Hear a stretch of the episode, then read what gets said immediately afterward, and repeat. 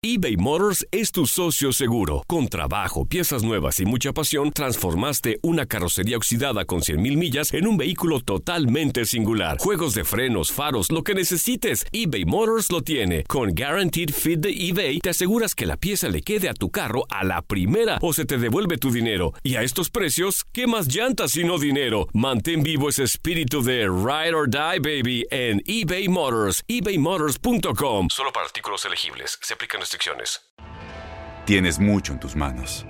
Pero con solo mover un dedo puedes dar marcha atrás con Pro Trailer Backup Assist disponible.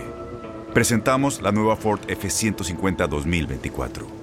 Ya sea que estés trabajando al máximo o divirtiéndote al máximo, esta camioneta te respalda porque está hecha para ser una parte indispensable de tu equipo. Fuerza así de inteligente solo puede ser F150. Construida con orgullo Ford. Fuerza Ford. When something happens to your car, you might say,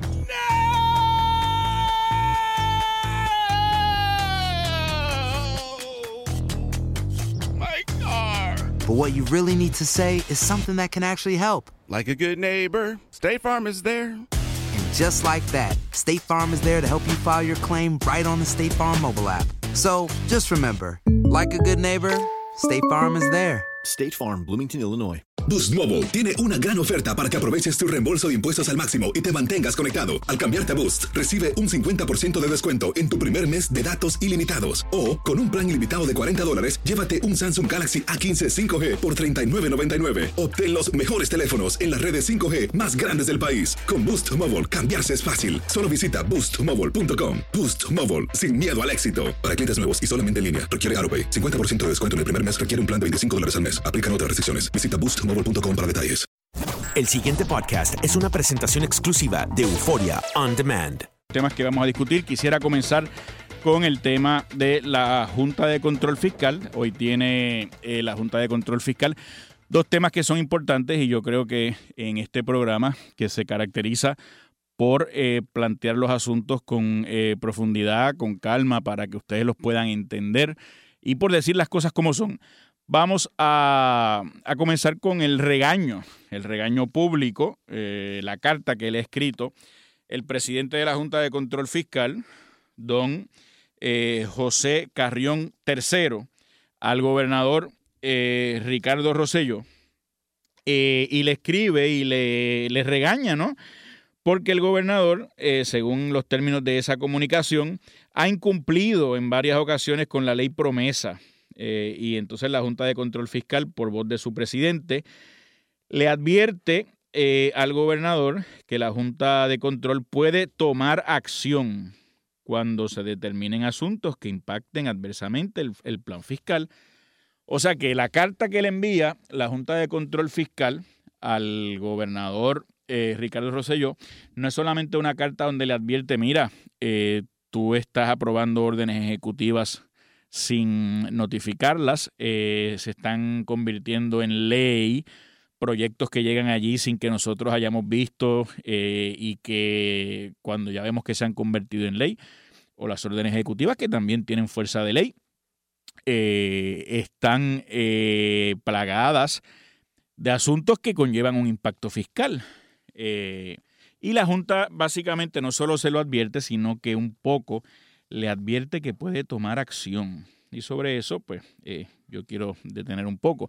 La orden ejecutiva eh, principal, ¿verdad? La orden ejecutiva que podamos de- podemos decir que es el niño símbolo de este, de este proceso eh, de encontronazo reciente entre la Junta de Control Fiscal y el gobernador, es la que dispone el gobernador para el pago del bono de Navidad. Y es una orden ejecutiva que el gobernador aprobó hace un tiempo. Ustedes saben que el gobernador ha dicho, ha reiterado, que él va a proceder con el pago del bono de Navidad. Y la Junta, pues también ha reiterado que no debe eh, proceder con el pago del bono de Navidad porque eh, parte del ajuste fiscal que ha hecho la Junta no contempla ese pago del bono de Navidad y la Junta le ha dicho al gobernador que si procede con el pago de bono de Navidad tendrá que reducir esa cuantía de otras áreas relacionadas con la nómina gubernamental eh, para justificar ese pago, lo que no ha ocurrido, ¿verdad? Y, y hemos visto, hemos presenciado por semana este aparente impasse que hay entre la Junta y el gobernador a ver quién es el que manda en este país. Lo interesante del caso es que el gobernador continúa con su dialéctica de que va a efectuar el pago, pero no lo efectúa. Hoy es martes 4 de diciembre y todavía a estas horas el gobierno de Puerto Rico no ha pagado el bono de Navidad. Se especula que está próximo a pagarse. Hay gente que supuestamente ha recibido unos comprobantes de pago del bono de Navidad, pero esos comprobantes de pago del bono no se reflejan en sus nóminas, ¿verdad? En lo que recibe los empleados públicos y por supuesto nos estamos refiriendo al pago de Navidad de los funcionarios del Estado Libre Asociado de Puerto Rico. Eh, y yo me pregunto, si de verdad, de verdad, de verdad, el gobernador quisiera pagar el bono de Navidad, ¿por qué a estas alturas no lo acaba de pagar? Si yo recuerdo que los gobernadores se han peleado por adelantar ese bono de Navidad lo antes posible. Eh, y, muchos empleados ya en la empresa privada lo han recibido, en algunos municipios también. Sin embargo, el gobierno central eh, ha tomado la decisión, la ha venteado a los cuatro vientos de que sí, de que va a pagar el bono, pero no lo acaba de pagar. Entonces uno se pregunta, si de verdad el gobernador tuviera el interés de pagar ese bono de Navidad, ¿por qué no lo ha hecho? si es que ha dicho ya hace mucho tiempo que lo va a pagar y que incluso tiene los fondos identificados para hacerlo? Eh, ¿O es que acaso está esperando que la Junta de Control Fiscal presente una acción interdictal para que el tribunal le prohíba pagar el bono de Navidad? Porque uno se pregunta eh, en esta diferencia que tiene el gobernador con la Junta de Control Fiscal sobre eh, las distintas legislaciones u órdenes ejecutivas que tienen impacto fiscal y que la Junta está objetando, esa es la de particular importancia y esa es la de particular relevancia. Y si el gobernador ha dicho que tomó la decisión de pagar el bono y si precedentes ya en la Administración Pública de Puerto Rico dan cuenta de que el bono se ha pagado antes de estas fechas de diciembre y si la Junta está diciendo que puede tomar acción. ¿No será eso una llamada para que el gobernador apresure el paso, pague el bono de Navidad antes de que la Junta lo lleve al tribunal? Pero sin embargo da la impresión que el gobernador y el Ejecutivo continúan arrastrando los pies con esta decisión, a pesar de que es una decisión tomada, a pesar de que están los fondos disponibles e identificados, no se paga, sigue la dialéctica pública, sigue la retórica subiendo de tono. La Junta sigue amenazando con presentar una acción judicial que no presenta tampoco. Oye, y parece que esto es un asunto exclusivamente para los medios de comunicación, para crear una impresión de que el gobernador es el paladín del pueblo puertorriqueño que se enfrenta a una junta de control fiscal que no lo deja eh, pagar el bono de Navidad y que él va a pagar contra viento y marea. Pues eso es lo que da la impresión, que es una controversia de embuste, que es una controversia ficticia, que es una controversia creada exclusivamente para generar eh, eh, esta situación de buen policía y mal policía, es lo que se dice en inglés, ¿no? Good cop y bad cop. Y el gobernador dice, sí, sí, voy a pagar el bono. Y la Junta le dice, no, no, no lo pague. Entonces hoy la Junta le dice que voy a tomar acción pero no tomar acción. Entonces, si yo fuera el gobernador hace rato, hubiera pagado el bono. Si él dice que ya tomó la decisión y si él dice que tiene el dinero identificado, no haga pasar esa angustia a los empleados públicos, señor gobernador, en esta época de Navidad. Usted sabe que la gente necesita ese bono. Usted sabe que el bono de Navidad realmente no es un bono, es parte de la compensación que esperan esos funcionarios que además están todos mal pagos. Por lo tanto, Usted tomó la decisión, decisión que yo he apoyado eh, en este, en otro foro, donde quiera que esté lo sostengo. El bono de Navidad no es un bono de productividad y no debe analizarse de esa manera. Es un bono de Navidad que es parte de una de una nómina, que es parte de los emolumentos que, que, se, que se acuerdan con los empleados públicos, que están muy mal pagados en todas las áreas de servicio. Entonces, pues básicamente se le difiere esa porción y se le da en la época navideña, que es una época muy especial para el pueblo de Puerto Rico.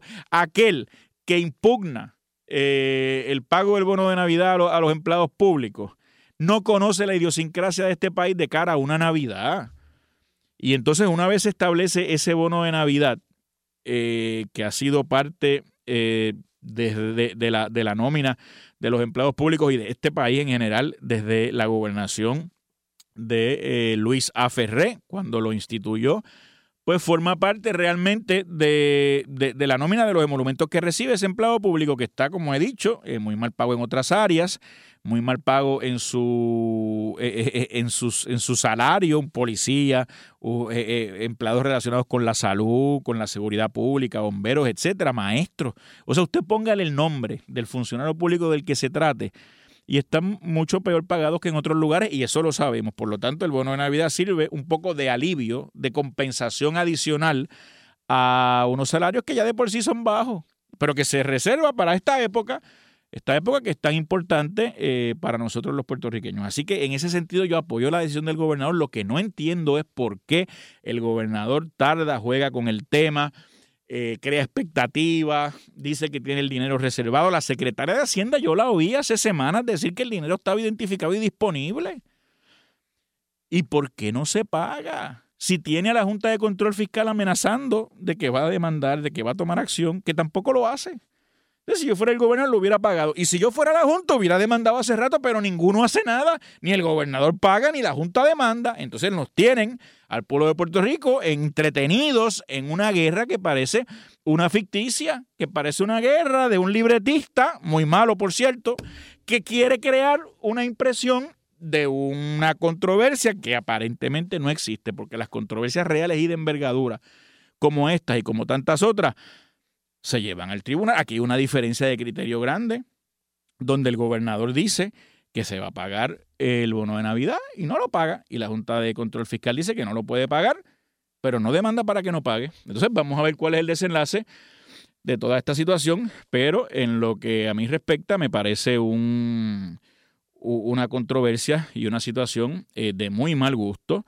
eh, que a fin de cuentas tiene a los empleados públicos en un modo, en un modo de ansiedad innecesario en esta época navideña. Así que desde aquí mi exhortación al gobernador de Puerto Rico que si él ya tomó la decisión y si de verdad él está decidido a pagar ese dinero como dice, no tengo por qué dudarlo, y si de verdad están los fondos disponibles, como él certifica y como certifica la Secretaría de Hacienda, pues por lo tanto, tomada la decisión, por las autoridades puertorriqueñas, que son los que son llamados a tomar las decisiones en cualquier democracia, acabe y pague el bono de Navidad, señor gobernador, acabe y páguelo, ya es 4 de diciembre.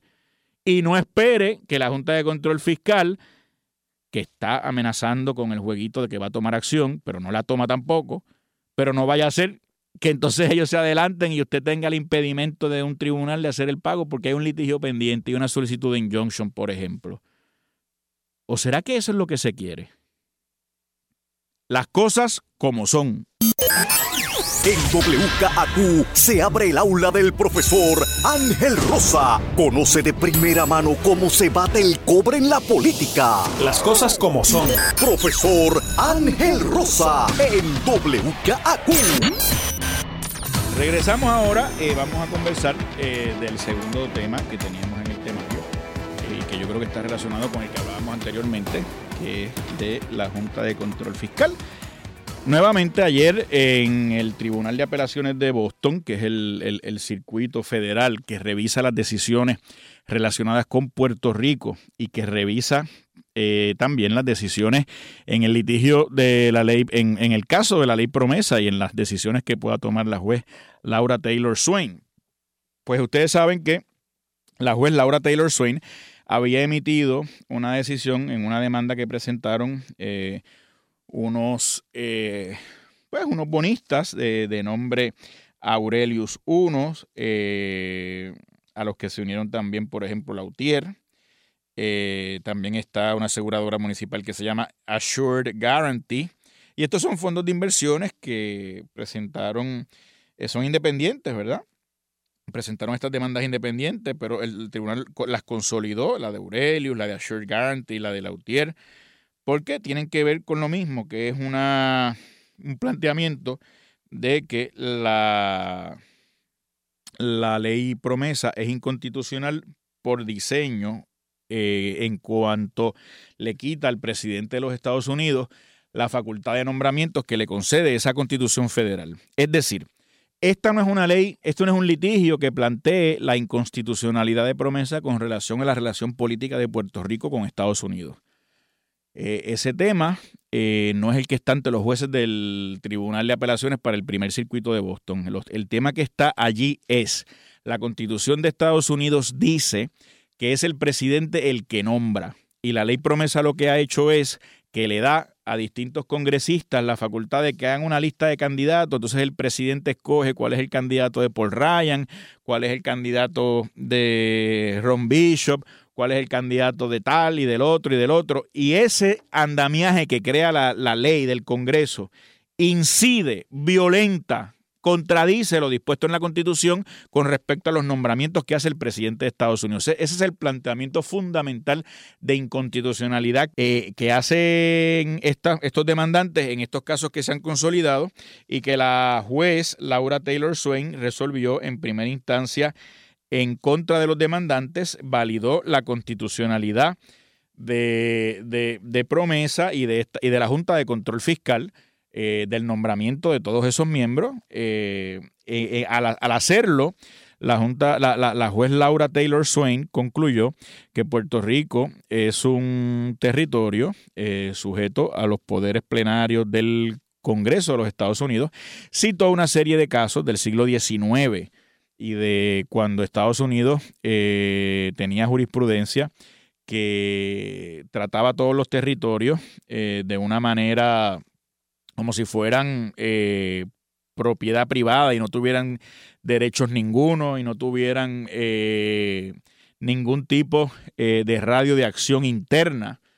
y así las cosas, los distintos demandantes pues acuden, en el caso este consolidado, al Tribunal de Apelaciones de Boston, que está viendo esta controversia que les he dicho, que se ha habido muchas cosas por ahí, pero no se confundan.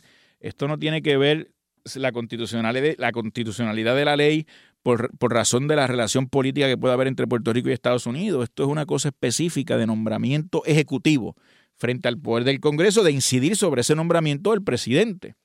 Eh, y en esa discusión, eh, los jueces, ¿verdad?, estuvieron preocupados, según reporta la prensa en el nuevo día de hoy, por ejemplo, eh, José Adelgado, páginas 4 y 5, eh, un poco va sobre la preocupación de los jueces que expresaban con preguntas. Los jueces que están participando, un panel de tres jueces que están constituidos por el puertorriqueño, que es el juez Juan R. Torruella. También están la jueza O. Rogery Thompson. Y me parece que el tercer eh, juez que está participando eh, del proceso del circuito estaba por aquí, eh, se llama William Cayata, exactamente. William Cayata. Eh, el Partido Popular acude, y esto es lo que yo quisiera un poco eh, enfatizar a ustedes, el Partido Popular acude como amigo de la Corte. Esto fue una decisión que tomó el presidente del Partido Popular anterior, Héctor Ferrer Ríos, que en paz descanse, y se prepara una comparecencia de amigo de la Corte eh, para que el abogado del Partido Popular eh, que se designó para eso, José Alfredo Hernández Mayoral, compareciera a ese tribunal de apelaciones eh, a impugnar, a no entrar en el mérito de la controversia del nombramiento judicial. Parece que el Partido Popular decidió, o el presidente Héctor Ferrer le instruyó a José Alfredo Hernández Mayoral, que no, el Partido Popular no iba a entrar en si la ley eh, si la ley era constitucional o no, en la medida que la constitucionalidad lo que estaba discutiendo era si los miembros los nombra el presidente o si los miembros los debe nombrar el Congreso, los distintos representantes. En esa controversia el Partido Popular decidió no, no, entrar.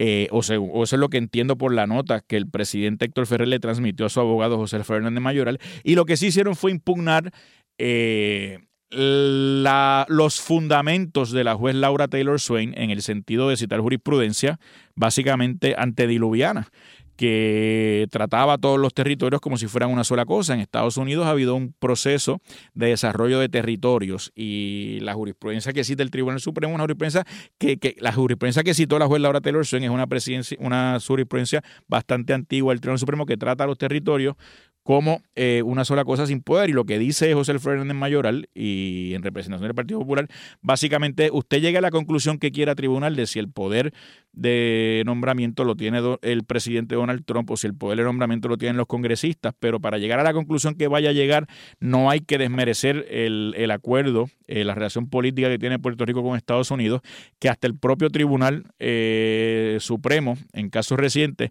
ha dicho que es una relación única, ha dicho que es una relación que hubo unos cambios significativos en el 52, ha hecho unas expresiones que son mucho más respetuosas que meramente eh, decir verdad que los territorios son pues propiedad y, un lenguaje que denosta la relación política de Puerto Rico con Estados Unidos. Yo creo que a eso se limitó. La comparecencia ha levantado mucha eh, controversia porque hay gente que pensó que el Partido Popular, por voz de su abogado, debió allí hacer planteamientos de inconstitucionalidad de la ley. Eh, he leído que el abogado eh, ha dicho que esas fueron las instrucciones de su cliente y que él no puede ir allí y extenderse más allá de lo que, de lo que la ley eh, o, de lo, o de lo que su cliente realmente lo autorizó a comparecer. Más allá de eso, yo veo difícil, ¿verdad?, que el Tribunal de Apelaciones vaya a declarar el nombramiento inconstitucional, el nombramiento del miembro de la Junta, porque por las consecuencias que tendría, los jueces estaban preocupados y si lo declaramos inconstitucional, ¿qué hacemos con los miembros de la Junta? Eh, ¿Qué hacemos con la ley promesa y la protección que tiene el gobierno de Puerto Rico bajo esa ley? Así que es un caso de complicado de muchas ramificaciones que vamos a estar pendientes a cómo se resuelve. Las cosas como son. El pasado podcast fue una presentación exclusiva de Euphoria On Demand. Para escuchar otros episodios de este y otros podcasts, visítanos en euphoriaondemand.com. Boost Mobile tiene una gran oferta para que aproveches tu reembolso de impuestos al máximo y te mantengas conectado. Al cambiarte a Boost, recibe un 50% de descuento en tu primer mes de datos ilimitados. O, con un plan ilimitado de 40 dólares, llévate un Samsung Galaxy A15 5G por $39.99. Obtén los mejores teléfonos en las redes 5G más grandes del país. Con Boost Mobile, cambiarse es fácil. Solo visita boostmobile.com. Boost Mobile, sin miedo al éxito. Para clientes nuevos y solamente en línea, requiere AroPay. 50% de descuento en el primer mes requiere un plan de 25 dólares al mes. Aplican otras restricciones. Visita Boost para detalles. Este abril te invitamos a nuestra feria virtual Univisión Contigo rumbo a la universidad. Conéctate virtualmente con representantes de colegios y universidades en la costa este, desde Nueva York a Florida. Aprende sobre ayuda financiera, becas y otros recursos para continuar tu educación. Regístrate para asistir y para la oportunidad de ganar una tableta. Te esperamos en Univisión Contigo rumbo a la universidad del 3 al 9 de abril. Regístrate ya en univision.com diagonal universidad. ¿No se merece tu familia lo mejor? Entonces, ¿por qué no los mejores huevos? Ahora, Egglands Best están disponibles en deliciosas opciones. Huevos clásicos, de gallina libre de jaula y orgánicos de Egglands, que ofrecen un sabor más delicioso y fresco de granja que le encantará a tu familia. En comparación con los huevos ordinarios, Egglands Best contiene la mejor nutrición como 6 veces más vitamina D, 10 veces más vitamina E y el doble de omega 3 y B12. Solo Egglands Best. Mejor sabor, mejor nutrición, mejores huevos. Visita egglandsbest.com para más información. ¿No te encantaría tener 100 dólares extra en tu bolsillo? Haz que un experto bilingüe de TurboTax declare tus impuestos para el 31 de marzo y obtén 100 dólares de vuelta al instante. Porque no importa cuáles hayan sido tus logros del año pasado, TurboTax hace que cuenten. Obtén 100 dólares de vuelta y tus impuestos con 100% de precisión. Solo con Intuit TurboTax.